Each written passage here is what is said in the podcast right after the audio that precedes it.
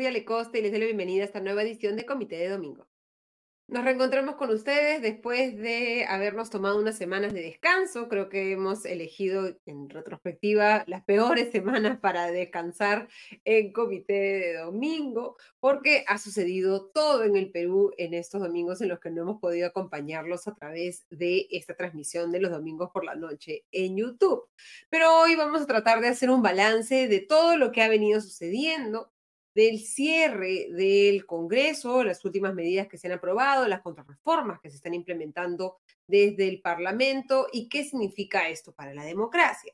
Lo vamos a conversar primero con Ever Joel Campos, profesor de Derecho Constitucional de la Pontificia Universidad Católica del Perú y también analista político. Y luego vamos a entrar a la coyuntura con Augusto Tausen para analizar todo lo que no hemos podido analizar y hacer este cierre del año 2023 antes de despedirnos por las fiestas. Antes de pasar a nuestra programación de hoy, le agradecemos como siempre a nuestro auspiciador, Limana. En Limaná encontrarás comida deliciosa y natural elaborada con superfoods. Ven y disfruta de un ambiente único en el corazón de San Isidro. Limaná ofrece una amplia variedad de deliciosos platos con opciones keto, paleo, veganos y vegetarianos que estamos seguros te sorprenderán. Muchas gracias, Elimaná, y gracias a todos por sumarse a esta transmisión. Si les gustan nuestros contenidos, pueden suscribirse de manera completamente gratuita al newsletter que diariamente elabora Diego Salazar, de lunes a viernes, con la noticia más importante del día y una selección al estilo de Diego de las mejores lecturas, tanto en medios locales como en medios internacionales. Y también pueden evaluar suscribirse a nuestros podcasts de noticias, el podcast de noticias políticas de Augusto Tausen, mi podcast de noticias económicas y el podcast de noticias internacionales de París. Cajat. Nos pueden ayudar igual poniéndole un me gusta a este video y suscribiéndose a nuestra cuenta de YouTube y a nuestras cuentas, a las cuentas del Comité de Lectura en todas las redes sociales. Sin más dilación, le damos la bienvenida esta noche a Ever Joel Campos, profesor de Derecho Constitucional de la PUC. ¿Cómo estás, Ever? Muy buenas noches y bienvenido a Comité de Domingo. Buenas noches, Ale. Mucho gusto de, saludarte después de, varias semanas y encantado de compartir contigo hoy. No, gracias a ti. Conversamos hace unas semanas precisamente sobre este revoltijo eh, eh, en el que ya se ha convertido lamentablemente nuestro orden eh, democrático y constitucional, que de orden ya no tiene mucho, ¿no? Este, nos sorprenden cada día las interpretaciones que se dan desde el Parlamento, los silencios desde el Ejecutivo, los enfrentamientos dentro del Poder de Justicia, las interpretaciones que hacen muchos que dicen que el jurado, la Junta Nacional de Justicia no es un poder del Estado y por lo tanto no, tenemos que, ni siquiera prestarle atención. Eh, en estas últimas semanas que no hemos conversado, Ever, eh, ¿cuáles son las medidas que se han tomado y los, y los sucesos que más te preocupan a ti como constitucionalista y como eh, demócrata en general, ¿no? Pues me preocupan muchas cosas. Yo creo que la constitución se ha convertido de un tiempo a esta parte en una suerte de campo de batalla eh, se están planteando interpretaciones antojadizas, algunas de ellas arbitrarias, totalmente ajenas, digamos, a la práctica constitucional más o menos establecida en nuestro país, contrarias incluso a fuentes directas, es decir, que cualquier persona podría eh, revisar sin mayor problema, ¿no? Contrarias a la jurisprudencia del Tribunal Constitucional, a los pronunciamientos de la justicia internacional, en fin. Eh, y yo creo que en gran medida eso es también un síntoma de este proceso de erosión democrática en el que lamentablemente nos encontramos desde hace ya bastante tiempo. Yo creo que lo que estamos viviendo ahora no es tanto la causa, sino un síntoma de un problema más complejo, que tiene que ver con eh, un mal diseño de nuestras instituciones, pero también tiene que ver con la irresponsabilidad de los actores políticos, que son un poco los responsables de darles algún sentido a esas instituciones. Y, de establecer o interpretar, como tú decías, cómo se traduce en la realidad nuestras reglas y cómo mejoramos esas reglas y ese sistema político que se ha generado para que sea más funcional, si viviéramos en un mundo de ideal, a las necesidades de las personas, pero lamentablemente vemos que se interpretan para las necesidades de los políticos, ¿no? Y en ese sentido quería, una de las, esta ha sido la última semana de la legislatura del Parlamento, se han aprobado una serie de, leyes realmente preocupantes eh, para aquellos que, consideramos que, la institucionalidad democrática es importante. Y una de ellas está relacionada con el tema de las elecciones eh, eh, primarias, abiertas, simultáneas y obligatorias, las denominadas PASO. Y la, esos pocos avances que se habían hecho en, le creemos muchos, el ingrediente básico, ¿no? La, cebolla roja, el ají amarillo del de el orden democrático, que es que mejore la forma en que los partidos seleccionan a quienes nosotros luego vamos a tener la oportunidad de elegir. Es curioso lo, que, lo que comentas, porque tengo un poco la misma impresión, pero, pero quiero subrayar un poco lo, lo paradójico del asunto, porque muchas de estas medidas que han sido eh, desandadas por, por el Congreso la última semana eh, son medidas que nunca se han implementado. Es decir, son medidas que se aprobaron en el Perú en el marco de una reforma política y electoral entre los años 2017 y 2019, pero que fueron difiriéndose en el tiempo. Es decir, el tema de las pasos, por ejemplo, se suspendió por lo de la pandemia. Luego se volvió a suspender en las elecciones eh, del año 2022 y así. O sea, nunca. Con las consecuencias que hemos vivido, ¿no? Que hayan infinidad de opciones presidenciales y que para el elector sea extremadamente difícil ir a una, a una primera vuelta y elegir entre un, un, menú más largo que, que menú, ¿no?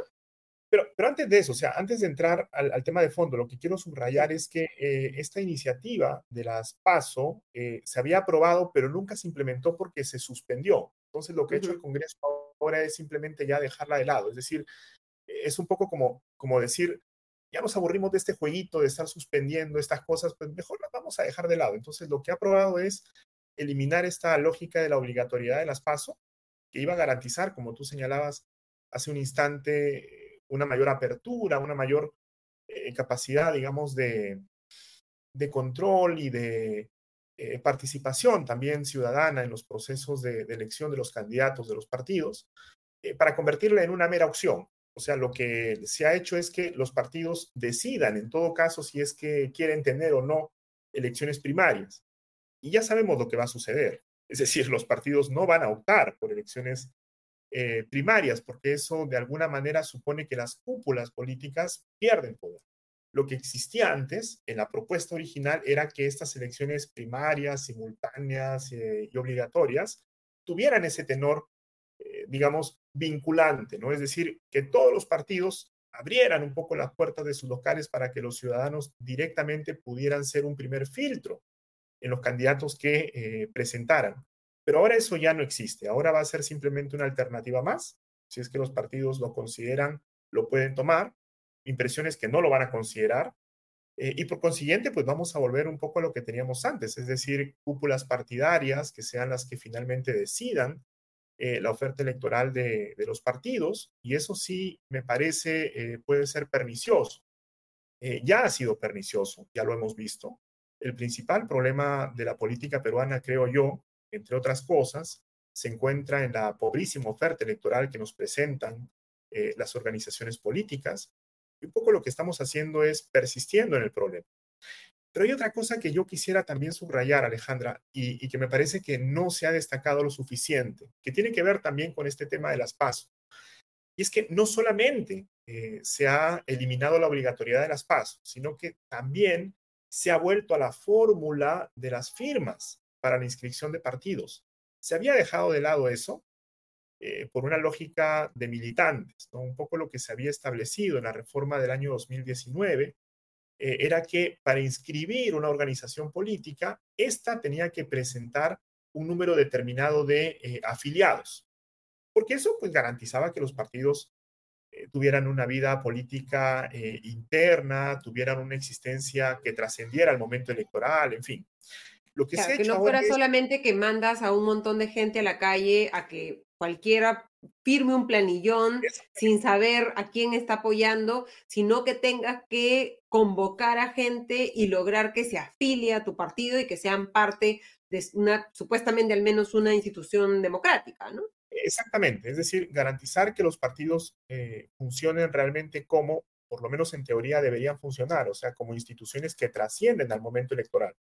Lo que ha ocurrido ahora es que hemos retrocedido, hemos vuelto a la lógica de las firmas y además con un número altísimo. O sea, lo que se ha planteado es que para inscribir una organización política de alcance nacional, se tienen que presentar cuanto menos 3% de firmas del padrón electoral. Eso, si no me equivoco, es alrededor de 700 a 750 mil firmas.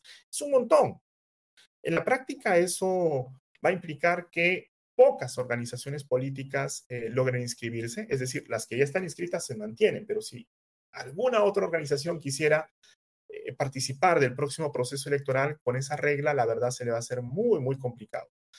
Y otra cosa más, también en esta lógica de, de, la contrarreforma electoral, digamos, que se acaba de aprobar, es que hemos vuelto eh, a este tema del voto preferencial. De nuevo, como en el tema de las PAS, se había aprobado dejar de lado el voto preferencial y supuestamente debía entrar em, ya en acción en el próximo eh, proceso. Pues ahora resulta que ya no va a ser así. Eh, ahora lo que vamos a tener es lo que hemos tenido durante los últimos 30 eh, años, es decir, listas en donde los ciudadanos van a tener que elegir directamente a los candidatos que mejor consideren. Alguien podría pensar, bueno, pero es que eso es más democrático. Es que en realidad no lo es tanto porque en la práctica eso termina dándole un rol fundamental a la capacidad económica de los candidatos, porque es lo que les va a permitir tener ventaja frente a sus potenciales competidores.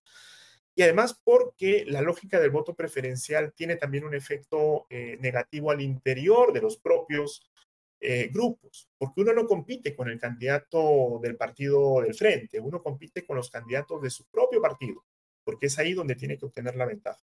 mí me parece, la verdad, que eso es un retroceso. Yo creo que lo ideal hubiese sido ir hacia un escenario de lista cerrada, en donde se garantizara la democracia interna y en donde los candidatos tuvieran que competir dentro de los partidos para poder, eh, digamos, tener una posición eh, preferente dentro de las listas.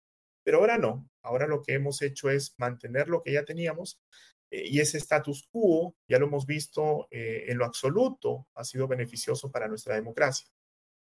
Como tú decías, eh, se han diferido estas, estas reformas y por lo tanto los peruanos, y creo que es lo que está aprovechando el Congreso, no sabemos qué nos hemos perdido, ¿no? Como no lo hemos vivido, no, no estamos conscientes de qué podría ser. No sé si, Ever, podríamos hacer el, el, el ejercicio de que nos expliques cómo hubiera sido un proceso electoral si se aprobaran estas reglas electorales que han sido retiradas ya de la legislación por el Congreso de manera definitiva eh, y qué diferencia sería en, el efecto o el efecto deseado frente a nuestra realidad que tenemos que reconocer no nos ha llevado a ningún, a ningún buen lugar, ¿no?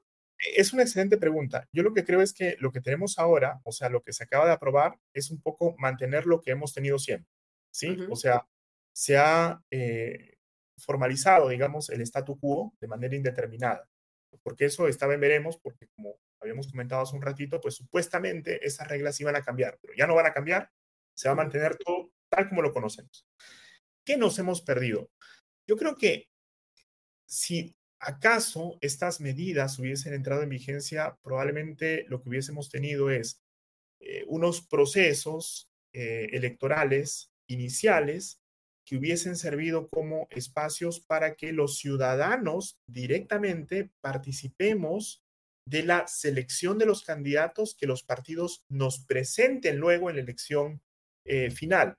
Es decir, hubiese existido un doble filtro un primer filtro en estas elecciones primarias en las que los ciudadanos hubiésemos participado eh, en los partidos de nuestra preferencia, con los que mantengamos algún nivel de relación, o con los que simplemente pues simpaticemos. Entonces, uno va a esas elecciones y dice, me parece que sería ideal que en el partido tal Alejandra Costa represente a eh, sus militantes. Entonces yo voy y voto por, por Alejandra Costa. O me parecería ideal que, eh, a ver, no sé, por decir algo, ¿no? Paolo Guerrero eh, represente a los militantes de este partido porque considero que es alguien pues que, tiene las, las cualidades para, para hacerlo de la mejor forma.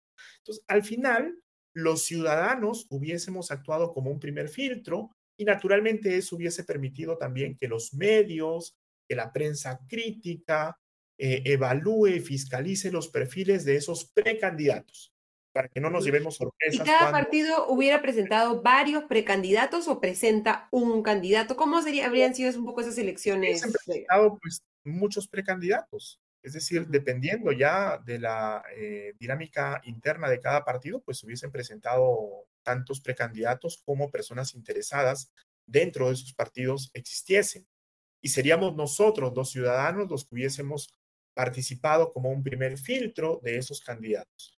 Si es que un partido al final del día no hubiese logrado concitar el interés de nadie o de un grupo pues muy pequeñito, ese partido no hubiese podido participar en la elección final, lo cual es muy lógico porque la idea es que participen en la elección final partidos que tengan algún nivel de representatividad, algún nivel de ascendencia en la sociedad.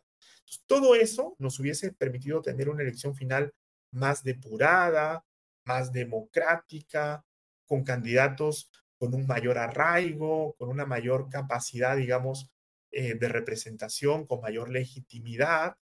Eh, y creo que con todo eso hubiese contribuido a tener una oferta electoral más rica eh, y más adecuada para nuestro país. las pasos funcionan en otros países. Quizá el ejemplo más preclaro es la Argentina.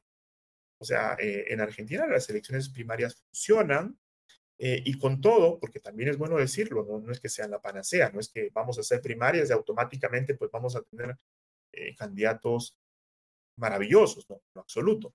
Pero digo, con todo, ese sistema hubiese permitido eh, garantizar, me parece, una oferta electoral más eh, idónea, ¿no? que es justamente de lo que adolecemos hace mucho tiempo. O sea, hay una frase que se ha vuelto muy común, que yo por lo menos la escucho todo el tiempo, que dicen, bueno, pero es que usted eligió a esa persona, ¿no? Entonces la aguanta. Cuando vemos algún escándalo, en fin, ¿no? Usted lo eligió. Eso no es tan cierto. O sea, en realidad los ciudadanos elegimos en función de la oferta que nos presentan. Y si la oferta que nos presentan es mala, independientemente de por quién vote, el desenlace va a ser el mismo, porque la oferta es mala. Y quien presenta la oferta no es el ciudadano, es el partido. Eh, estas elecciones primarias eh, de alguna manera buscaban empoderar a los ciudadanos para que intervengan a ese nivel, a nivel de la oferta que los partidos eh, nos presentaran en las elecciones, ¿no? Pero bueno, lamentablemente pues ya no va a suceder así. Y vamos a tener partidos nuevamente, o sea, elecciones en las que vamos a seguir eligiendo lamentablemente al mal, al mal menor y, ya no, sé cómo va a ser en, en, en la siguiente, ¿no? Y un poco lo, lo, anterior, ¿no? O sea, por eso te decía que es importante ver esto en perspectiva, porque no solamente ha sido la eliminación de la obligatoriedad de las pasos, sino también el hecho de que ahora los requisitos para que nuevos actores entren en política eh, se han tornado más restrictivos.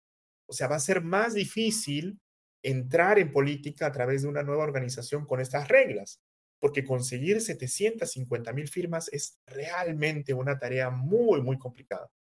Sí, vamos a tener a los mismos de siempre ofreciéndonos la misma oferta de siempre, no vamos a poder escapar de esa situación en la que creo que ya muchos están empezando a dar cuenta de cuáles son las consecuencias concretas sobre la vida de las personas, la estabilidad emocional del país, la estabilidad económica, el tener a eh, eh, eh, la calidad de los elegidos que tenemos lamentablemente, que como bien decías, no es responsabilidad de nosotros, de los ciudadanos, sino de la oferta que nos dan los partidos y el sistema eh, político en general en el país. ¿no? Y un poco las consecuencias de esto lo estamos viendo en, este, en esta lucha de todos contra todos, ¿no? En esta especie de, de, lucha libre entre todas las instituciones del Estado, en la que cada uno está empezando a colocarse en, en, en un sentido contrario al otro y en el que no sabemos muy bien al final quién va a quedar eh, de pie, ¿no? Un poco cuéntanos cómo desde la perspectiva constitucional has vivido estas últimas semanas desde digamos, lo que ya habíamos conversado, que era la, intención de, de, mm, sacar de sus puestos a los miembros de la Junta Nacional de Justicia por parte del Congreso, el escándalo de la Fiscalía de la Nación, el hecho de que la Junta Nacional de Justicia haya suspendido a la fiscal, a la ex fiscal de la Nación, ahora Patricia Benavides, y que el Jurado Nacional de, la Junta Nacional de Justicia, perdón, se haya salvado, al menos por el momento, de una institución por parte del Congreso, creo que porque simplemente ha sonado la campana y se ha acabado la legislatura. Literal, o sea, e, eso último es tal cual, es decir, salvados por la campana. Eh, al final el Congreso terminó un poco desistiendo ¿no? de, esta idea de destituir a los integrantes de la Junta Nacional de Justicia prácticamente sin, sin escucharlos, sin permitirles eh, que puedan ejercer su, su, derecho de defensa y sobre todo sin un argumento que tuviese, por lo menos desde mi punto de vista, un basamento jurídico sólido. O sea, el Congreso tiene la potestad de remover a los integrantes de la Junta Nacional de Justicia, eso está previsto en la Constitución, pero tiene que hacerlo con base en una razón que califique como causa grave. El que eh, los integrantes de la Junta hayan suspendido en el marco de un proceso disciplinario a la fiscal de la Nación no supone eh, una causa grave que justifique su remoción, supone más bien el ejercicio regular pues, de sus funciones. O sea, eso está previsto en la normativa eh, de la propia Junta Nacional de Justicia. No es que ellos se hayan inventado un proceso, no es que eh, hayan dicho, ¿no? De buenas a primeras, vamos a suspender a la fiscal. Eso está establecido en un reglamento eh, que, por cierto, tiene también vinculación con la propia ley orgánica de la Junta Nacional de Justicia. Entonces, ahí no ha habido nada irregular. Seguramente pueden haber voces que consideren que el criterio de la, de la, de la Junta pues, no ha sido el más adecuado, que quizás eh, las razones que esbozaron no fueron pues las más eh, idóneas, en fin, se puede discrepar en torno a eso, pero el procedimiento estaba previsto y la, y la Junta tenía la potestad para poder implementar ese, ese procedimiento, cosa que no ha ocurrido en el caso, digamos, de este eh, trámite ad hoc que ha impulsado el Congreso para remover a los integrantes de la Junta. Eso sí no tenía basamento jurídico no, no existe, ya lo hemos conversado antes, ¿no? En el primer proceso, ninguna norma que defina, para empezar, qué debe entenderse como causa grave eh, a efectos de la remoción de los integrantes de la Junta Nacional de Justicia, eh, pero tampoco existe ninguna norma que establezca cuál es el procedimiento a seguir cuando el Congreso quiera eh, aplicar esa sanción de, remoción por causa grave, ¿no? Entonces, me parece que, son escenarios diferentes. Y, y además, esto se agrava porque el Congreso en este eh, segundo intento quiso eh, remover a los integrantes de la Junta en menos de una semana. O sea, se aprobó la moción un miércoles y ya el día viernes querían eh, proceder a votar. Entonces, todo eso claramente, pues, tenía los visos de, de, una arbitrariedad un poco flagrante, ¿no? Entonces, me parece que al final eh, el Congreso tomó una decisión prudente, ¿no? Y, definió, digamos, la determinación de este tema para, para, otro momento, porque haber aprobado eso en esas condiciones sí hubiese sido eh, un escándalo mayúsculo, ¿no? Ahora, ¿qué va a pasar con ese, ese proceso? ¿no? Que es, recordemos, para que claro, distinto al proceso anterior contra la Junta Nacional de Justicia, distinto al en el que se evaluaba el hecho de eh, si la presidenta de, eh, eh, podía estar en el cargo después de los 75 años, esa larga lista de la moción de censura de Patricia Chinos. Este ha sido un proceso distinto que, que referido a la decisión de la Junta Nacional de Justicia de suspender a la ex fiscal de la Nación, Patricia Benavides, de, su, de su, cargo. ¿Qué viene ahora? El Congreso ha aprobado que la Comisión de Justicia investigue a la Junta Nacional de Justicia por su falta grave.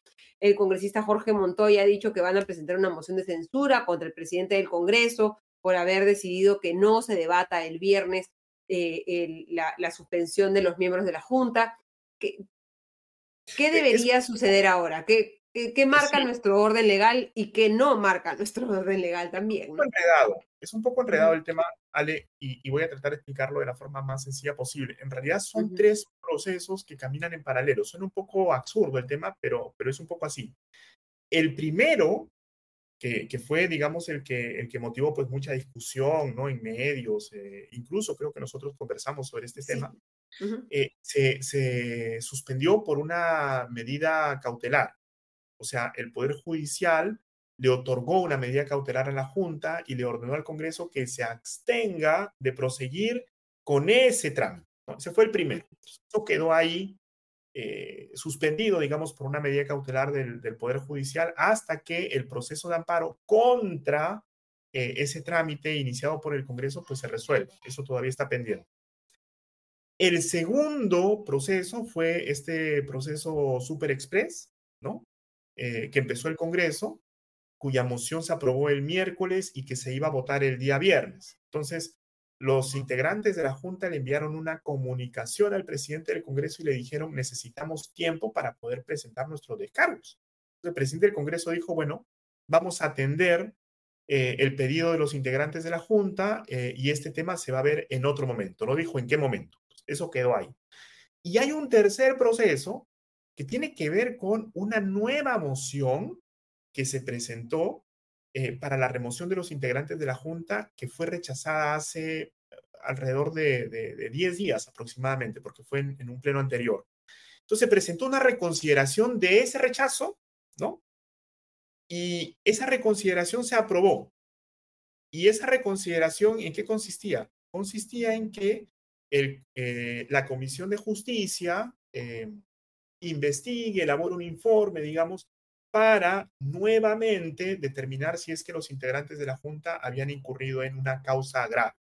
Entonces, como se votó esta reconsideración y se aprobó, al final del día lo que sucedió, pues, eh, fue que eh, el Pleno del Congreso le otorgó 10 días a la Comisión de Justicia para que eh, prepare ese informe. El tema es que, claro, como el Congreso ha entrado en receso y ese receso termina hacia finales del mes de febrero, ¿no? Porque la próxima legislatura, según el reglamento del Congreso, debería empezar en el mes de marzo. Recién será en ese entonces que la Comisión de Justicia le eleve su informe eh, a la presidencia del Congreso para que eh, esta a su vez la ponga a consideración de los eh, integrantes pues del Pleno, es decir, de todos los congresistas.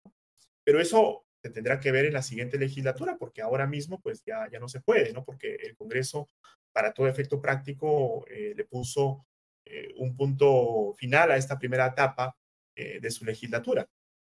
Entonces, son tres, en cuenta son, tres procesos, ¿no? por eso digo que es enredado. que sí debería quedar claro es que al día de hoy ese tema ha quedado, digamos, en, en stand-by, ¿no? O sea, no, no, se va a, a, generar ningún efecto en contra de la Junta, por lo menos no proveniente del Congreso, con base en esta figura eh, de la remoción por causa grave hasta que vuelva nuevamente eh, el Congreso en la siguiente legislatura. Y también se va a ver, eh, se leyó nada más en, la última sesión del Pleno una moción de interpelación contra el ministro de Justicia y Derechos Humanos, Eduardo Arana, y un pedido de vacancia presidencial contra la presidenta Dina Boluarte por eh, los viajes que un grupo de bancadas consideran que se han hecho de manera eh, eh, irregular, ¿no? Ya un tema que también hemos conversado, que finalmente ella está viajando con una ley que debió, debió ser una reforma constitucional y no solamente una, una, una ley. Eso también tendríamos que esperar hasta la próxima legislatura para ver el desenlace de esos procesos. Sí, todo, todo pasa a una siguiente legislatura. Existe una excepción, o sea, de manera extraordinaria se podría convocar a un pleno. Digo, de manera extraordinaria porque tendría que hacerse con una convocatoria eh, directa del presidente del Congreso o un porcentaje eh, elevado de congresistas tendría que solicitarlo. Pero no es algo que eh, vaya a ocurrir de forma natural, o sea, tendría que suceder algo realmente eh, importante que motive la convocatoria a, un pleno ad hoc en el que, digo, entre comillas, ¿no? Podrían verse estos temas que han quedado pendientes, ¿no?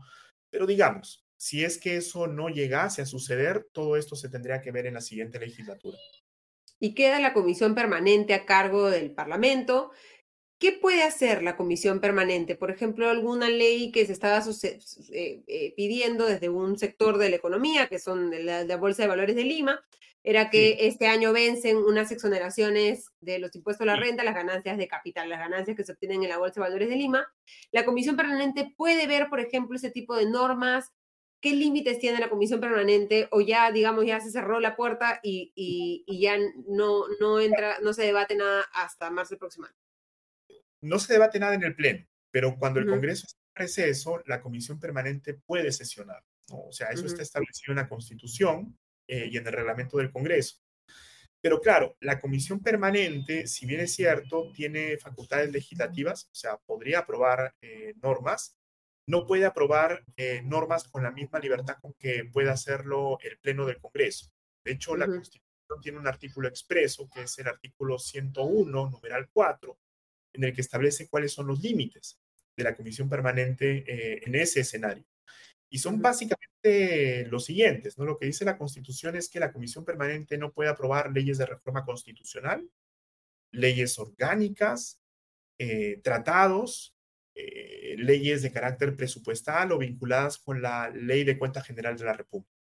En términos muy sencillos, básicamente la comisión permanente podría aprobar leyes de naturaleza ordinaria, pero estas otras leyes más eh, trascendentales, que tienen pues una naturaleza muchísimo más, más compleja, ¿no? Por, por sus implicancias, no, no podría eh, verlas la comisión permanente, ¿no? Eso se tendría que ver en el siguiente eh, Congreso, en la siguiente legislatura del Congreso.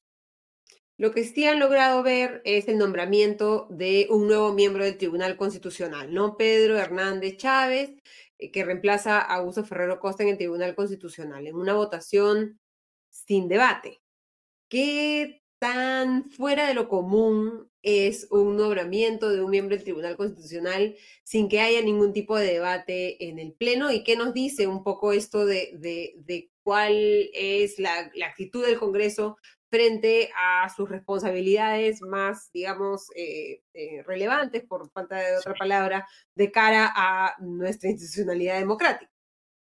Yo creo que lo ideal es que cualquier cosa que, que decida el Congreso eh, lo haga con una garantía mínima de deliberación, ¿no? De hecho, la Constitución en ese aspecto es muy clara. O sea, el principio de deliberación debiera estar presente en todas las decisiones que adopta el Congreso, porque naturalmente ese es el foro eh, deliberativo por excelencia, porque ahí están nuestros representantes, o sea, teóricamente ahí están quienes llevan nuestra voz a ese espacio de decisión política. Entonces, nosotros, los ciudadanos, como dice la Constitución de los Estados Unidos, nosotros el pueblo, ¿no? Somos al final del día los eh, detentadores de la soberanía eh, que rige todo lo que ocurre al interior del Estado. Lo que pasa es que, claro, nosotros no podemos intervenir directamente porque somos millones, entonces lo hacemos a través de nuestros representantes.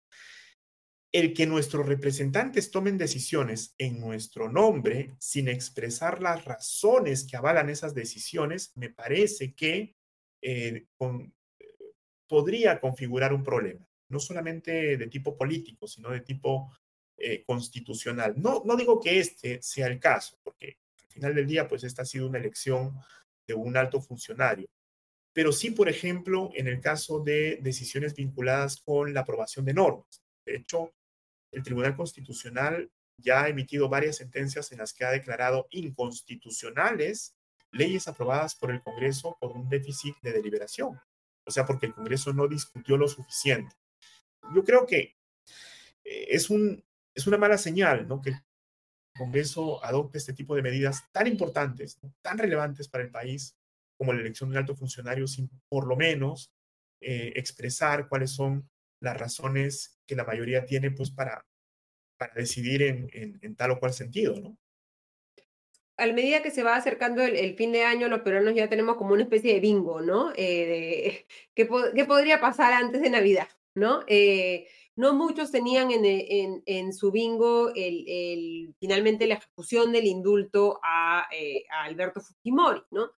ha habido mucho debate respecto a eh, si es que esto eh, responde efectivamente a nuestro ordenamiento jurídico o no.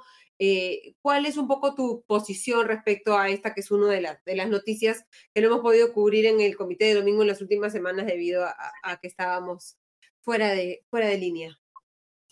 Yo lo que creo es que, de nuevo, ¿no? O sea, e, es un tema en donde lamentablemente la constitución termina siendo instrumentalizada para defender posiciones eh, políticas o, ideológicas, ¿no?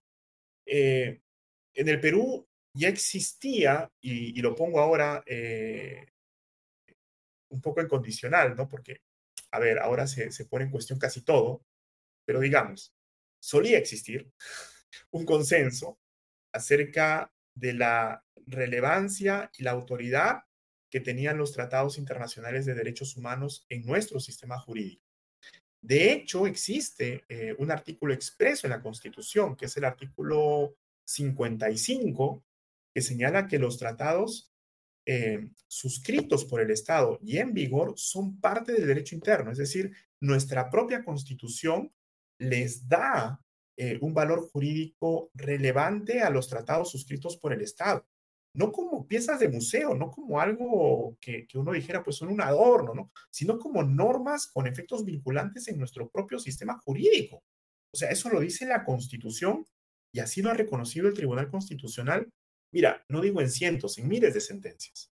Entonces, por eso a mí me, me resulta bastante eh, problemático que se ponga en cuestión algo que eh, está bastante, bastante eh, aceptado a nivel doctrinal, a nivel teórico y hasta hace poco a nivel incluso político y social. Eh, lamentablemente, pues hemos entrado un poco en esta lógica, ¿no? De, poner en cuestión incluso cosas de ese tipo. Y en el caso del indulto de Alberto Fujimori, me parece que se han dicho también cosas que son un poco inexactas, que creo que es importante aclarar. Se ha dicho, por ejemplo, que la Corte Interamericana de Derechos Humanos rechaza a rajatabla cualquier indulto. Y eso no es cierto. O sea, la Corte cuando se pronunció sobre el indulto de Alberto Fujimori eh, en abril del año pasado, no dijo que eh, el indulto per se eh, es algo contrario a la Convención Americana de Derechos Humanos. Lo que dijo es que ese indulto, ese indulto en particular, no parecía cumplir con los estándares previstos por la justicia internacional para que pueda reconocérsele efectos jurídicos eh, vinculantes. Es decir, si es que acaso eh, ese indulto se hubiese otorgado en armonía con esos estándares, la Corte no hubiese cuestionado eh, la aplicación de esa figura. Pero en la medida en que no fue así, pues la cuestión. Y lo hace además en el marco de una autoridad que la propia Convención Americana le otorga. O sea, no es que la Corte se esté inventando un procedimiento. La Corte lo que hace es simplemente implementar una figura que ya existe en el derecho eh, internacional de los derechos humanos y de manera específica en el sistema interamericano de derechos humanos, que es lo que se conoce como la etapa de supervisión de las sentencias que emite la Corte Interamericana. O sea, un poco la lógica para que nos entiendan, quienes nos escuchan, es que cuando la Corte emite una sentencia, no es que la emite y se olvida del asunto. No, no es que dice, ya emití mi sentencia y, vean ustedes qué hacen con ella. No se trata de eso. Eh, la Corte lo que hace cuando emite una sentencia es inmediatamente, luego de eso, supervisar que el Estado destinatario de la orden prevista en esa sentencia la cumpla, ¿no? Porque lo contrario, muchas de esas sentencias van a quedar ahí como, como papeles mojados en tinta, ¿no? Es decir, sin ningún efecto útil. Entonces, un poco lo que la Corte hace es garantizar que se cumpla lo que ahí se estableció. Por eso se, llama etapa de supervisión de cumplimiento de sentencias. En esa etapa es que eh, la Corte eh, se pronuncia sobre el indulto eh, dado a favor de Alberto Fujimori, ¿no? Y lo que dice es, me parece que ese indulto va en contravía de la orden que yo emití en el caso Barrios Altos La Cantuta contra Perú hace ya un par de décadas. Y por eso le pido a las autoridades del Estado peruano que reevalúen esa decisión. Es lo que dice la Corte. Y lo que nosotros hemos dicho es, con este auto que ha emitido el Tribunal Constitucional, es que ese criterio no nos interesa mucho. ¿no? O sea, hemos eh, el Tribunal Constitucional lo que ha dicho es que no comparte la posición de la Corte y, simplemente pues va a optar por eh, darle valor jurídico al indulto, a pesar de que la Corte considera que el indulto no cumplía con los estándares eh, del derecho internacional. Y eso a mí sí me resulta, digamos, un poco problemático desde el punto de vista jurídico, porque nuestra Constitución señala que en todo lo atinente a la protección de los derechos fundamentales, el reconocimiento y garantía de los derechos fundamentales, estos se tienen que interpretar eh, en armonía con lo previsto por los tratados internacionales de derechos humanos. Eh, y la Corte es el intérprete auténtico de la Convención Americana de Derechos Humanos. Entonces, ir en contra de lo que éste establezca es un poco eh, ir en contra de lo que prevé la Convención. Y me parece que eso podría suponer de alguna manera también una contravención de lo establecido en nuestra propia Constitución. Y, y ha sido el Tribunal Constitucional el que ha tomado esta decisión, paradójicamente. Sí, sí, y es una decisión, me parece, eh, errada. Yo en lo personal discrepo de esa decisión. Insisto, no porque considere que la figura del indulto humanitario no debe aplicarse en ningún caso, en lo absoluto. Creo que pueden haber casos justificadísimos que ameriten la aplicación de esa figura. Eh, pero sí me parece que en este caso puntual, eh, el Tribunal Constitucional no, no ha sido muy prolijo eh, en su pronunciamiento. Porque además no nos olvidemos, Ale, no es que el tribunal haya emitido una nueva sentencia. A veces se piensa que el tribunal lo que ha hecho es emitir una nueva sentencia. El tribunal lo que ha hecho es simplemente emitir un auto en el que rechaza un pedido de aclaración de una sentencia que a su vez emitió hace más de un año. O sea, en realidad está reivindicando una decisión que emitió hace un año. Y eso es lo paradójico, porque formalmente el tribunal lo que está diciendo es, esa decisión que yo emití hace un año, la pudieron haber cumplido hace un año. ¿no? Se han demorado mucho. Háganlo ahora. Eh, digo, es, contradictorio, ¿no? Porque pareciera que en realidad el tribunal lo está decidiendo ahora. En realidad no, lo decidió hace un año. Solo que ahora, por alguna razón eh, extraordinaria, pues está, se está implementando eso. Y esa es la situación en la que estamos. Ever, ¿tú tienes algo, para terminar y muy brevemente, algo en tu bingo este, navideño político eh, eh, peruano? ¿Algo que creas que podría pasar antes de que termine este 2023? Mira, más, más que, que, una expectativa de, que algo suceda, yo lo que tengo es más bien un, deseo, ¿no? Eh, y una intención. Yo creo que el país necesita un poquito más de, de estabilidad, eh, y necesita también un poquito más de claridad acerca del rumbo que, va a tomar. O sea, estamos padeciendo una crisis, la verdad, muy grave. O sea, el desgaste de nuestras instituciones es clamoroso. Hoy día ha aparecido una encuesta que señala que el Congreso tiene 5% de aprobación. O sea, eso es una cifra inédita. O sea, siempre se dice que los congresos son impopulares. Sí, pero yo no recuerdo una cifra a ese nivel. Y, me parece que es algo que, sí debiera eh, llevarnos a reflexionar acerca de cuál es el camino que está tomando nuestro país. Porque a veces se piensa que estas son peleas de políticos, que son peleas en donde eh, están enfrentados bandos, facciones, y al final todo es lo mismo. En realidad esto sí tiene un impacto en eh, la vida de las personas, tiene un impacto en la economía, porque la inversión no va a llegar a un país en donde las instituciones son tan débiles, pero tiene un impacto también a nivel del empleo, a nivel de la inseguridad. Eh, es muy difícil, digamos, que el gobierno atenda sus tareas urgentes, es decir, que gobierne cuando esté enfrentando un escenario de tanta inestabilidad y de tanto rechazo ciudadano. Eh, y es muy difícil, además, que el Congreso apruebe buenas leyes cuando, al parecer, sus motivos pues más más urgentes son otros. Y todo eso, insisto, eh, impacta en la calidad de vida de los peruanos. Así que yo creo que debiéramos estar más atentos, deberíamos levantar la voz con un poquito más de firmeza eh, y sobre todo deberíamos eh, tratar de definir claramente qué es lo que esperamos en, los próximos meses, porque así no podemos seguir. Y cómo, y cómo llegamos a, a, ese Perú que queremos tener. Muchísimas gracias, Ever, por habernos acompañado. Que tengas una feliz Navidad y ojalá en el 2024 nos juntemos aquí en Comité Domingo a hablar de temas un poco más felices. No, claro que sí, Ale. Gracias por la invitación. También unas felices fiestas para ti y tu equipo. y como siempre, un gusto conversar contigo. Que estés muy bien. Muchas gracias, Ever, y nuevamente por sumarte a Comité de Domingo.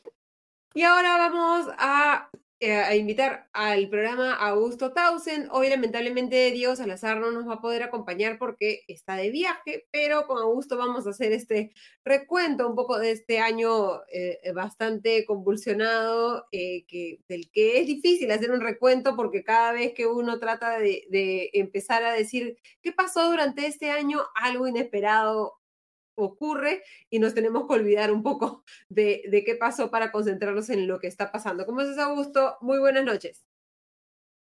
Hola, Ale, ¿cómo estás?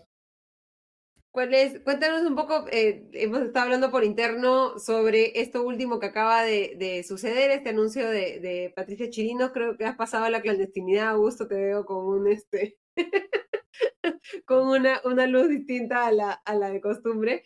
este, espérame que lo arreglo. Lo que pasa es que se ha, se ha malogrado mi luz de aquí. A ver, dame un segundito. Sí, porque me parece que, en estos días que se acerca la Navidad, no, tenemos que estar todos bien iluminados, decir que estamos cada uno en nuestros hogares. Con, tanto político peruano en la clandestinidad, mejor este no, no dar ideas. Ok, cuéntame. Sí, eh, nos, nos, compartía Kenneth por interno este, este pronunciamiento de la congresista Patricia Chirinos. Yo no lo he podido ver porque estaba en la, en la entrevista con Ever. Cuéntanos qué, qué, es lo que, lo, que ha, lo que ha adelantado y un poco cómo, cómo ves este último movimiento de piezas en, en la novela de las, de las últimas semanas.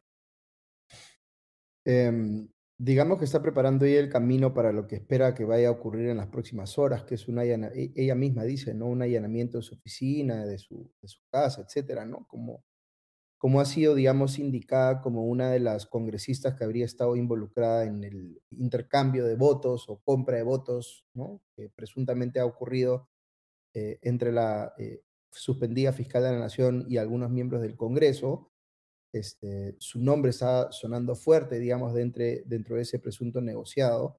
Eh, eh, y, digamos, pareciera que ella eh, tuviese pues información de alguna fuente interna que le está, la está poniendo en sobreaviso y por tanto ella está saliendo a redes a, a victimizarse, ¿no? Este, lleva, lleva a preguntarse quién es su fuente, ¿no? ¿Quién le está soltando esa información desde adentro? No lo sabemos, pero ciertamente la, las, la, por la forma, digamos, cómo está abordando el, tema, parece que está preocupada por lo que podría venírsele encima, ¿no? Claro, que finalmente puedan encontrarse pruebas de que efectivamente las iniciativas que ha tomado en el Congreso, ¿no? Conversamos con Ever esta primera moción de, de para suspender a los miembros de la de, para digamos, sacar sus puestos a, los miembros de la Junta Nacional de Justicia, entre otras denuncias constitucionales, tenían una motivación más allá de su despacho, ¿no? Más bien en coordinación con la Fiscalía de la Nación, etcétera. Sí, o sea, yo, a ver, solamente para, para profundizar un poquito en el caso de, de Patricia Chirinos, si uno se fija, digamos, el, el, el, el, discurso, el mensaje que quiere transmitir, es que ella está ejerciendo un rol casi eh, heroico, digamos, de defender al país de eh, una especie de conspiración, este, eh, digamos que no termina de definirse quiénes son sus integrantes, pero frente a la cual ella está parada, pues dando, poniendo el pecho, digamos, para defender los intereses del país, ¿no?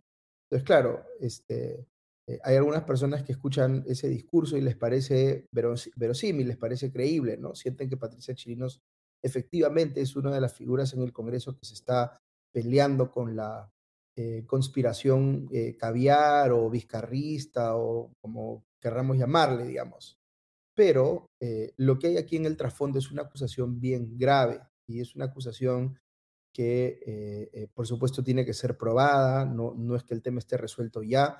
Patricia Chirinos, perdón, Patricia Benavides ha sido suspendida como fiscal de la Nación como medida cautelar, es decir, no es que sea, eh, se, le haya sancionado ya, eh, ya, sino que su proceso está en curso y mientras dure su proceso, eh, la Junta Nacional de Justicia ha considerado adecuado que ella no siga ejerciendo como fiscal de la Nación por el riesgo que tiene, digamos, de poder incurrir en un caso de obstrucción a la justicia o lo que fuera.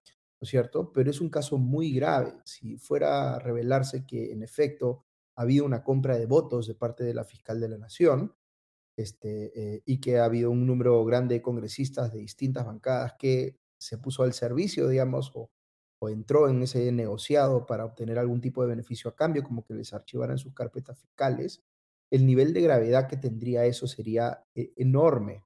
Probablemente sería una de las crisis de corrupción más grandes de la historia del Perú, involucrando directamente a miembros eh, del Parlamento, es decir, congresistas en ejercicio, ¿no? Yo creo que mucha gente que se compra muy rápidamente este tema de, de la, eh, eh, la teoría del complot caviar y tal, no se están dando cuenta el nivel de seriedad que tiene esta imputación que se está haciendo respecto a lo que podría haber ocurrido en el Congreso, ¿no?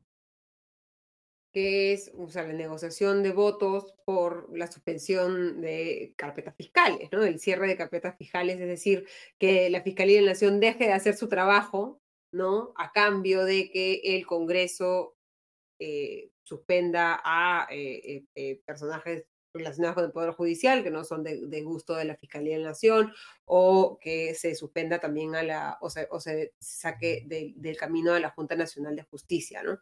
Tú digamos, a cortas de, del cierre del año y haciendo un recuento del año y un recuento de esas últimas semanas en las que, como les decía, eh, no hemos estado sacando el programa pese a que estábamos completamente atentos a la, a la coyuntura y sufriéndola como, como todos y comentándola en, en nuestros respectivos podcasts.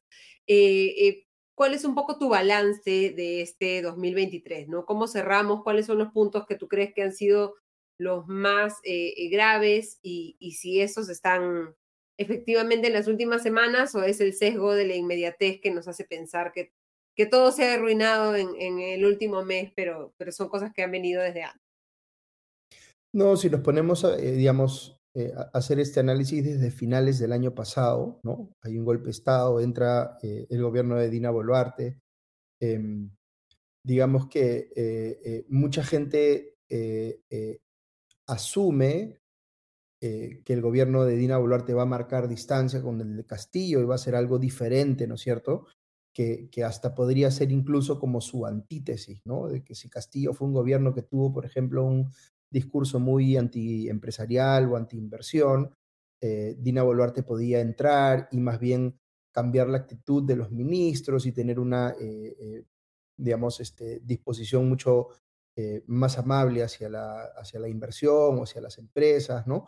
Como que hubo mucho wishful thinking, creo yo, en ese momento, mucho deseo de creer que estas cosas iban a dar así simplemente porque se estaba partiendo de un escenario pues muy nefasto, ¿no es cierto?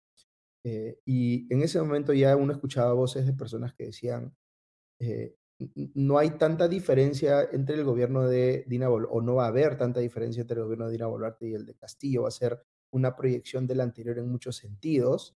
Este, mucha gente no quería creer que eso era así, pero lo ha sido en muchos sentidos. ¿no? Hemos tenido, digamos, niveles de incompetencia de los más elevados que alguna vez hayamos visto, digamos, en el gobierno de Castillo.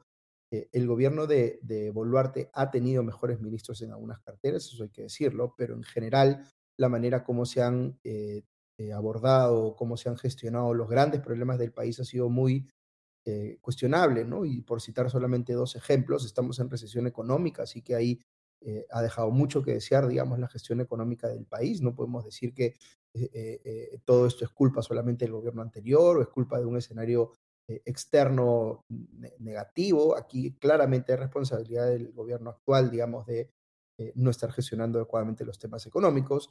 Y peor aún, diría yo, es la gestión sobre los temas de seguridad interna, ¿no? de seguridad eh, ciudadana. Ahí hemos tenido anuncios de, mm, eh, estados de emergencia, eh, em, ofrecimientos de medidas de, digamos, este, de populismo punitivo, algunas inclusive hasta xenofóbicas, ¿no es cierto? Como para tratar de hacer, de generar la impresión de que el gobierno estaba luchando correctamente contra la seguridad eh, contra la inseguridad, perdón, ciudadana y era más que todo un maquillaje, ¿no? Eh, una forma de, de generar esa percepción cuando en el fondo pues no había nada muy concreto que digamos, ¿no? Entonces cerramos un y año. sobre ese tema nada más, Augusto, eh, remarcar el resultado de la, de la encuesta de IEP que se ha publicado hoy en la República, ¿no? Que cuando se le pregunta a los peruanos a nivel nacional en temas de seguridad cómo sienten que estamos respecto a hace 12 meses, el 81% dice que estamos peor, ¿no? 15% que igual, 3% que mejor y en temas de corrupción también un 68% de los peruanos cree que la corrupción ha aumentado respecto al gobierno de Pedro Castillo, que, del que teníamos pruebas eh, amplias de corrupción. Sí, em, yo, yo, creo que la, la, gente entiende corrupción de manera bastante más amplia que los abogados, por decirlo de alguna manera, ¿no? O sea, hay un montón de cosas eh, que, que, que, digamos, las personas, el ciudadano común y corriente, eh, la califica como corrupción, eh, em, aun cuando no califique, digamos, en el tipo penal específico, ¿no? Pero, por ejemplo, la, el, la ruptura del vínculo de representación entre el político y el ciudadano es vista también como un ejemplo de corrupción, ¿no?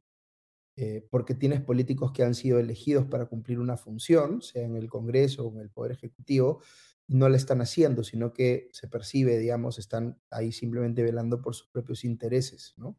Entonces, lo que a mí me parece brutal, y, y, uso un término, eh, eh, porque precisamente quiero manifestar lo fuerte que es esto, ¿no es cierto? Y Ever ya lo comentaba hace un ratito, eh, eh, eh, que el país tenga un Congreso con una aprobación de un dígito y al gobierno con una aprobación de un dígito es una cosa peligrosísima, ¿no? Creo que ya em, mucha gente ha venido acostumbrándose a esto y decir, bueno, pues en fin, así, nos, así, así somos los peruanos, ¿no? Así en el Perú este, tenemos gobiernos que tienen niveles de aprobación muy bajos, ¿no?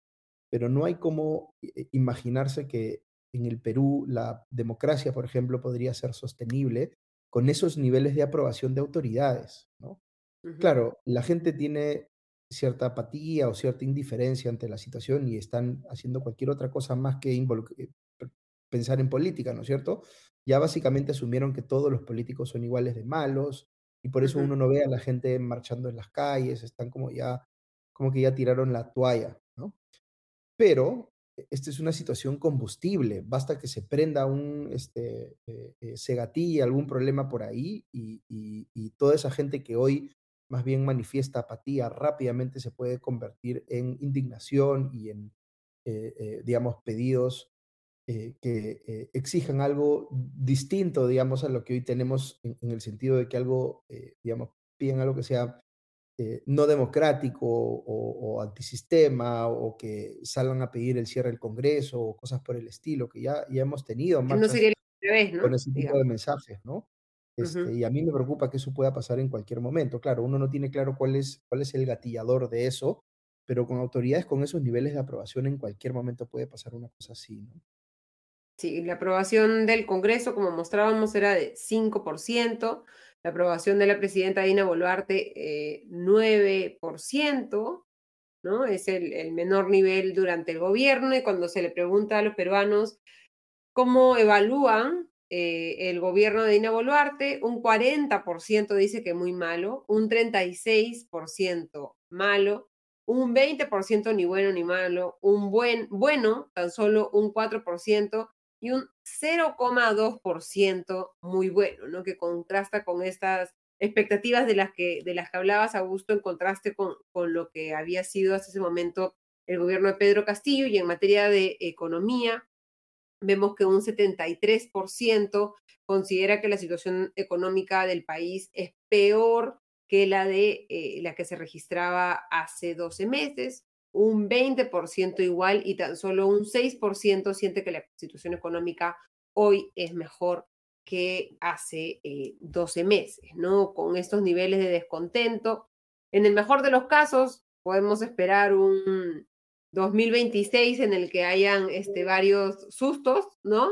Y en el peor de los casos, eh, podemos eh, que se concrete este temor que tú decías de que sea finalmente esto una pradera de, de pajas y troncos secos en los que cualquier chispa puedan encender un, un, rompimiento del orden constitucional y democrático, etcétera, ¿no?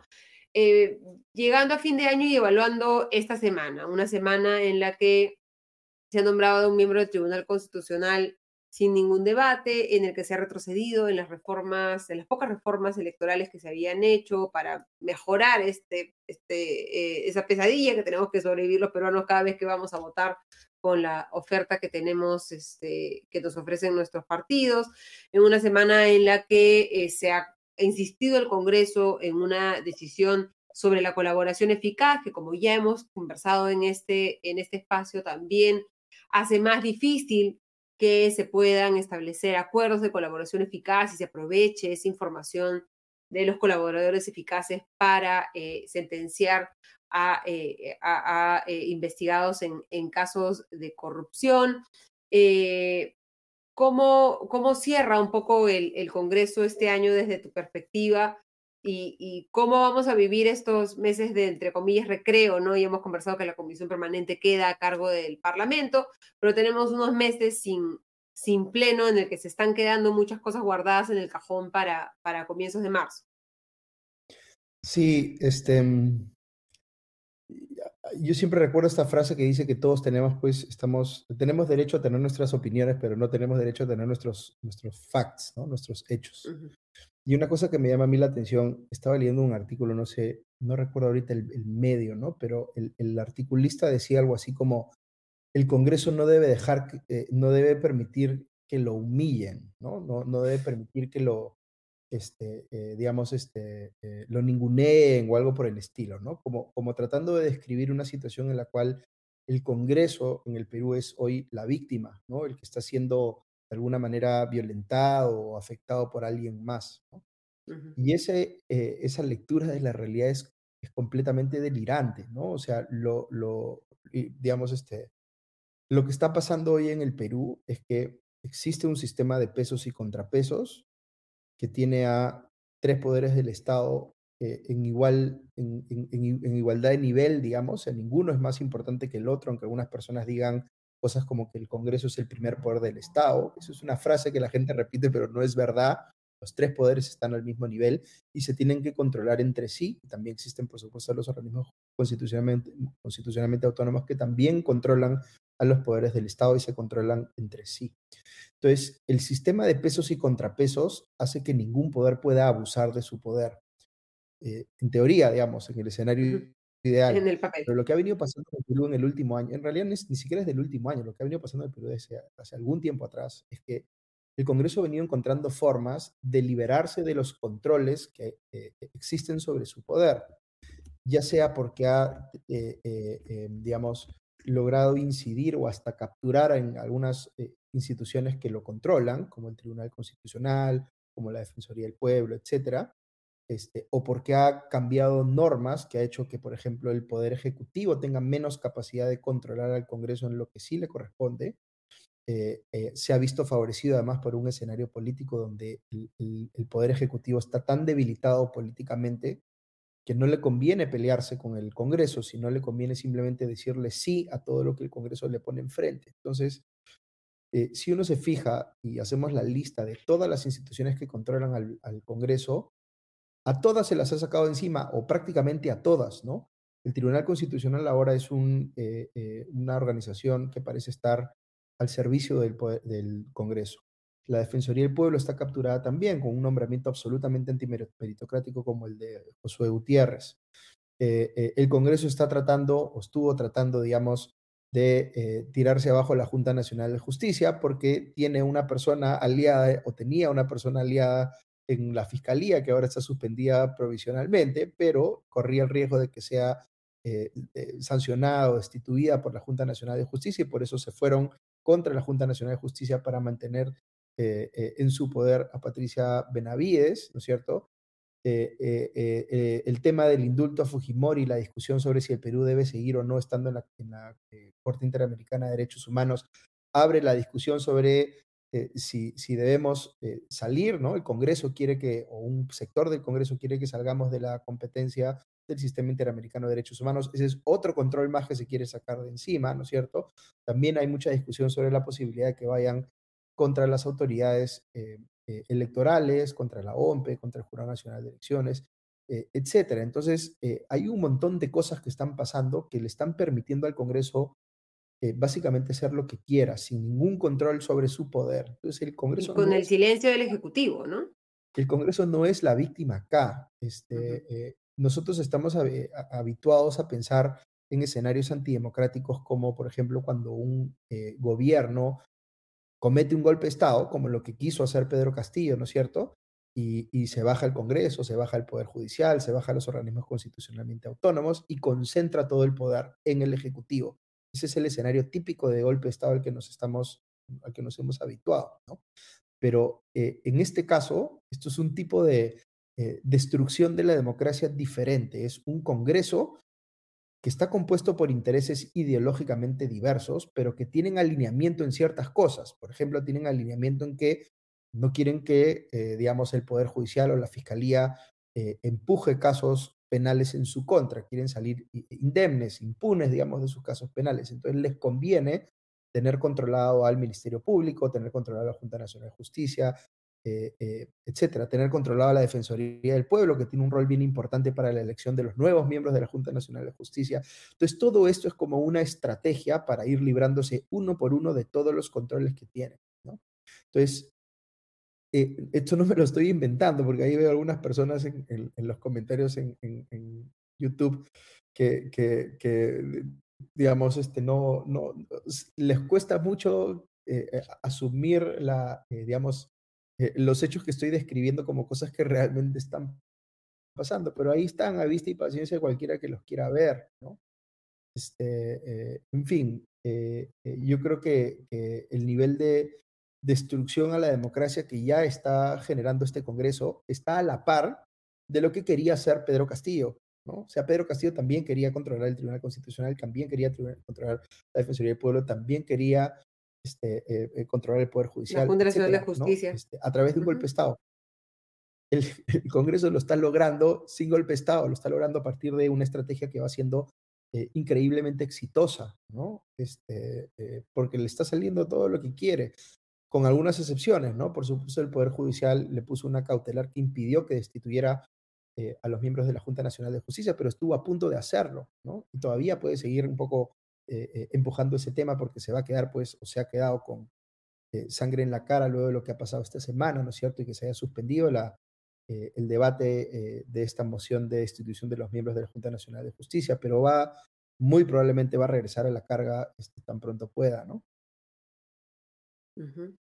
Y en este contexto, digamos, viviendo esa realidad, la únicas esperanzas que tenemos es de que en algún momento las cosas puedan estar mejor, ¿no? Y esto requiere reformas de nuestro sistema electoral, reformas de nuestro sistema político, ¿no? Y precisamente contra eso ha ido el Congreso esta semana, ¿no? Lo que conversamos ampliamente con Ever y que ya hemos analizado también, me imagino que estás un poco preocupado por los efectos que podrían tener esta, eh, ese retroceso en las reformas que se habían hecho en materia electoral eh, en esta decisión que ha tomado esta semana el Congreso. Sí, yo he sido bien este, categórico en, calificar la, realidad del Congreso actual como, como si fuese un cartel de organizaciones políticas que, como bien comentan el, o dicen en los comentarios, son ideológicamente diversas, ¿no es cierto? Pero tienen puntos en coincidencia, tienen, eh, eh, eh, hay elementos que los hacen acercarse, ¿no? Y tanto es así que uno ve cosas absolutamente impensables, como al Fujimorismo y al perulibrismo, operando conjuntamente, ¿no es cierto?, desde la mesa directiva del Congreso. ¿no? Entonces, el Congreso actualmente funciona como un cartel de organizaciones que están tratando de aprovechar el poder que hoy tienen porque saben que no lo van a tener para siempre. Va a venir una elección tarde o temprano, ¿no es cierto?, en el 26, y están ya viendo ellos mismos la forma como pueden mantener ese poder luego de esa elección. Por eso están queriendo volver a aprobar la reelección parlamentaria o la bicameralidad o cosas por el estilo, porque son eh, formas, digamos, por las cuales pueden mantenerse de una u otra manera en el poder, que son, dicho de paso, eh, reformas con las que yo estoy de acuerdo, pero claramente hay un interés, un interés de parte de los actuales congresistas o bancadas de eh, utilizar estas reformas para servirse ellos mismos, ¿no? Entonces, por otro lado, han eliminado las PASO, y las PASO, ya lo explicaba e, e, Ever en, extenso, ¿no? Las PASO son eh, un sistema em, eh, que le permite al ciudadano participar en la elección de los candidatos antes de la elección definitiva, antes de la elección presidencial o la elección congresal. ¿Para qué? Para que uno como ciudadano pueda eh, intervenir en ayudar a que lleguen mejores candidatos, digamos, a la elección, por un lado, y por otro lado, porque ese sistema permite ver cuál es el, respaldo real, la representatividad real que tienen los partidos. Si eh, en las PAS un partido eh, recibe muy poquitos votos, entonces se filtra, sale, digamos, del sistema y no llega a la elección final. Entonces, eh, tiene un efecto reductor de la oferta política que es bien importante, ¿no es cierto? Pero ¿por qué no quieren los, los congresistas o las bancadas que hoy están en el Congreso que están las pasos? Primero, porque eh, no quieren perder las cúpulas de esos partidos o los dueños de esos partidos, porque recordemos, algunos partidos son como si fuesen empresas que sirven a los intereses de algunas personas. No quieren que les eh, eh, maloren este sistema por el cual ellos mismos deciden quiénes van en las listas parlamentarias, por ejemplo, porque hay hasta eh, eh, un negocio detrás, ¿no es cierto? Se cobra eh, por quien quiere ir en un número más alto, ¿no es cierto?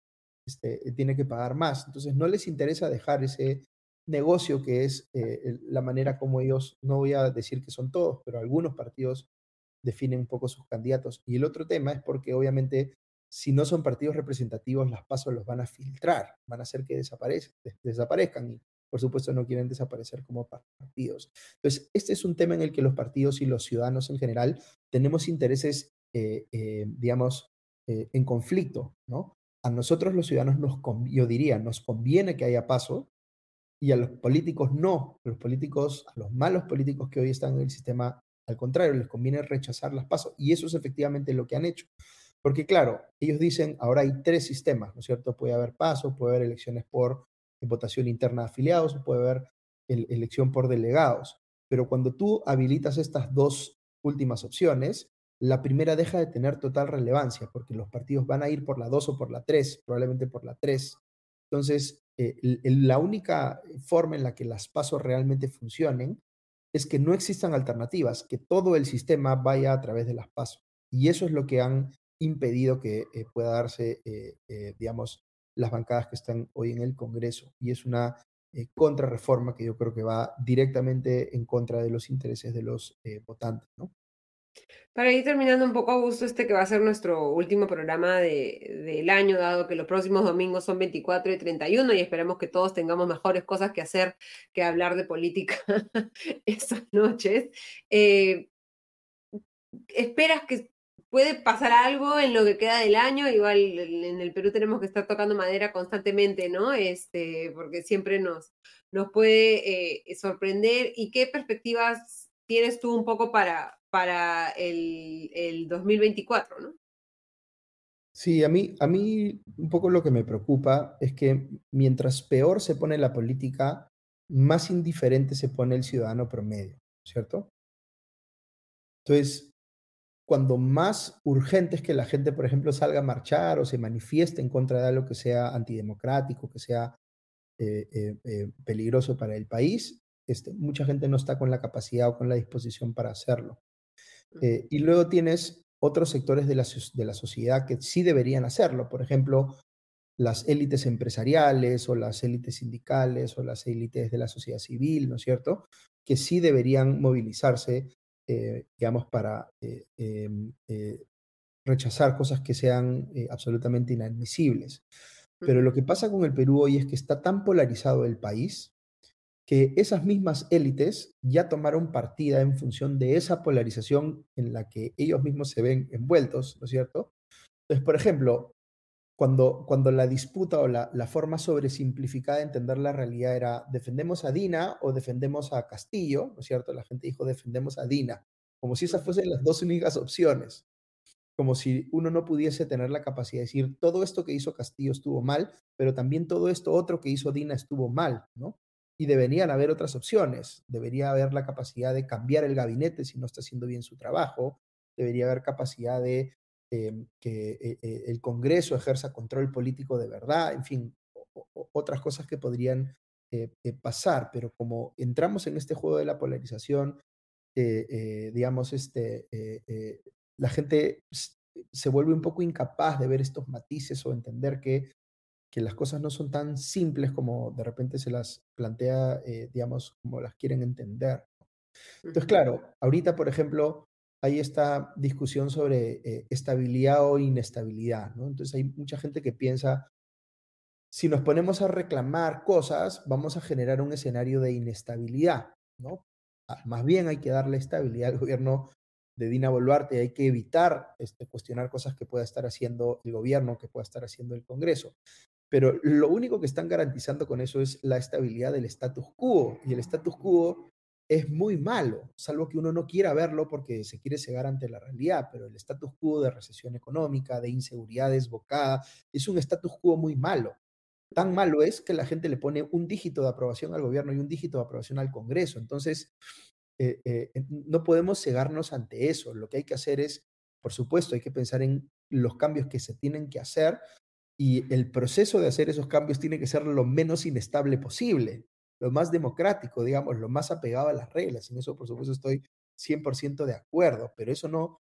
Eh, lo que hay que pensar es en un proceso de cambios dentro de un marco de estabilidad mínimo no podemos pensar en una situación donde simplemente nos dedicamos a preservar el status quo cuando el status quo es tan problemático, ¿no? Y creo que ya, afortunadamente me parece que hay gente que está teniendo un poquito más de em, honestidad intelectual para salir a reconocer estas cosas, ¿no? Y uno ve, por ejemplo, en, el sector empresarial, eh, algunos gremios que todavía son tímidos en, en, salir a hablar y otros sí ya se dieron cuenta de que hay que salir a exigir cosas porque esto no va para ningún lado. ¿no? Yo no soy partidario de eh, eh, cambios radicales de un momento a otro. Yo creo que la, la, situación del gobierno de Dina Boluarte debió haber ameritado, por ejemplo, cambios más relevantes a nivel ministerial, ha debido haber cambio de primer ministro, debió haber cambio de ministro de Economía.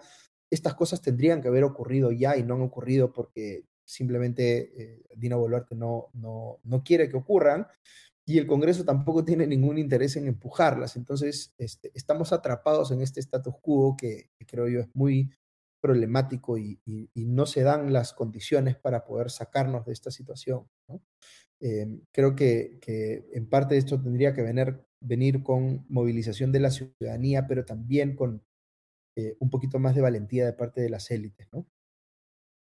Y eh, Augusto, para terminar, no sé si has revisado los resultados del, plebiscito en Chile, en el que ya se ha, eh, por segunda vez, ¿no? Se ha rechazado la segunda propuesta para cambiar eh, la constitución en ese país, en este proceso de asamblea bueno, convención constituyente, como, como se le ha llamado en, en, en, Chile, en el que en una primera versión, que era muy hacia la izquierda, fue rechazada. Esta segunda versión, que algunos interpretan que es mucho hacia la derecha, se ha rechazado y se han perdido mucho tiempo ¿no? en la discusión de, de cuál debería ser esa nueva, esa nueva Carta Magna en, en, en Chile. ¿Qué, qué, qué aprendizajes podemos este, tomar de, del, del caso chileno?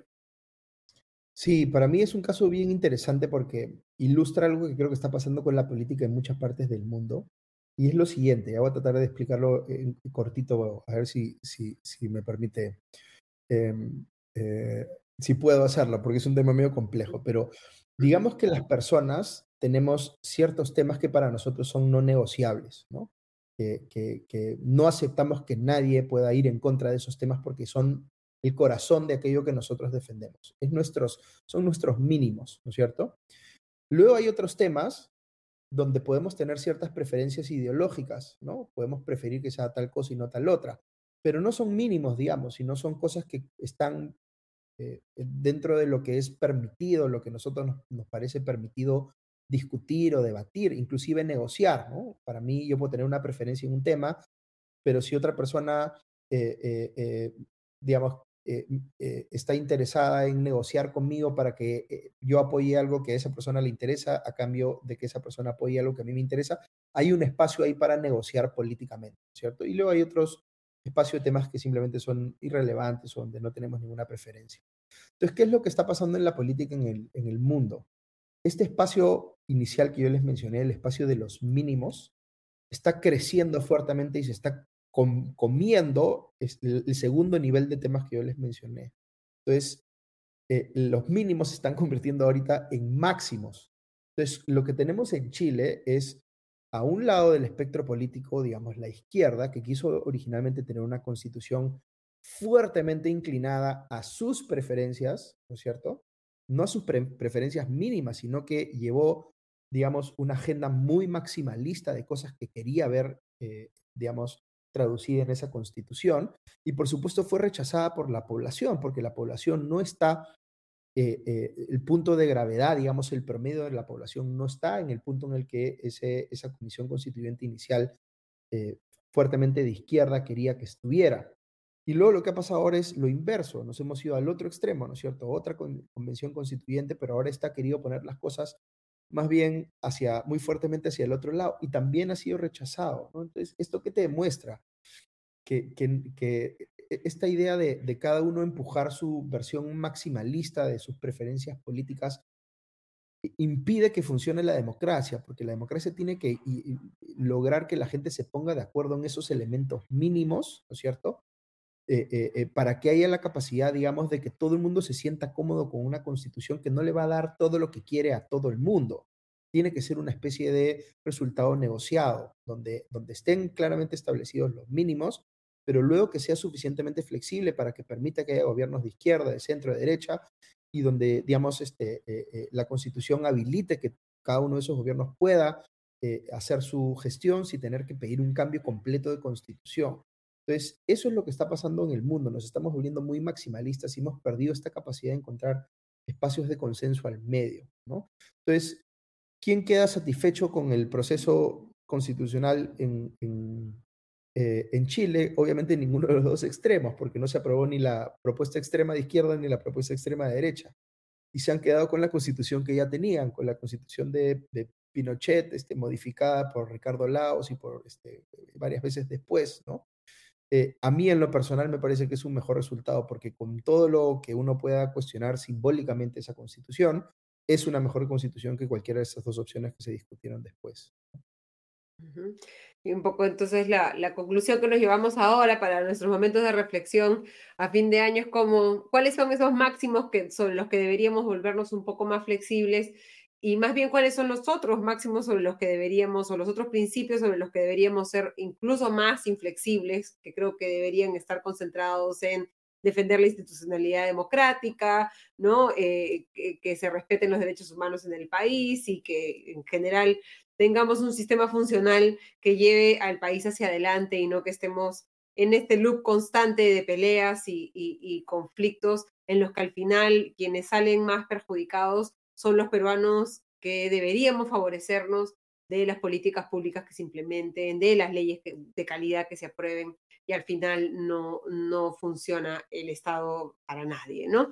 Muchas gracias, Augusto. Una feliz Navidad para ti, una feliz Navidad para, para tu familia y que en el 2024, como decíamos con Ever, podamos hablar de, de temas un poco más felices. Soñemos, al menos. Gracias. Yo creo que ya regresamos después de fiestas, ¿no? Exactamente, sí, porque el próximo domingo es 24 y el siguiente es 31, ¿no? Y como decía, creo que todos esperemos vamos a tener mejores cosas que hacer que, que hablar de política. Está bueno. Nada, felices fiestas para todos. Muchísimas gracias, Augusto. Les agradecemos a todos y cada uno de ustedes por haberse sumado a esta transmisión o revisar este, este video después de que eh, lo hemos transmitido en vivo hoy domingo. Les deseo también una feliz Navidad, que todos podamos, esperemos, pasar una Navidad tranquilos en casa, que es lo, lo, lo, no, hemos pasado muchas navidades felices en casa en los últimos, en los últimos años, lamentablemente. Ojalá eh, no tengamos que estar preocupándonos por la política y podamos concentrarnos en qué queremos para nuestras familias, qué queremos para el país y cómo podemos colaborar cada uno de nosotros desde la información que consumimos, desde la información que compartimos, desde las conversaciones que tenemos, desde las decisiones que tomamos en nuestra día a día a construir este Perú que funcione para eh, todos los peruanos.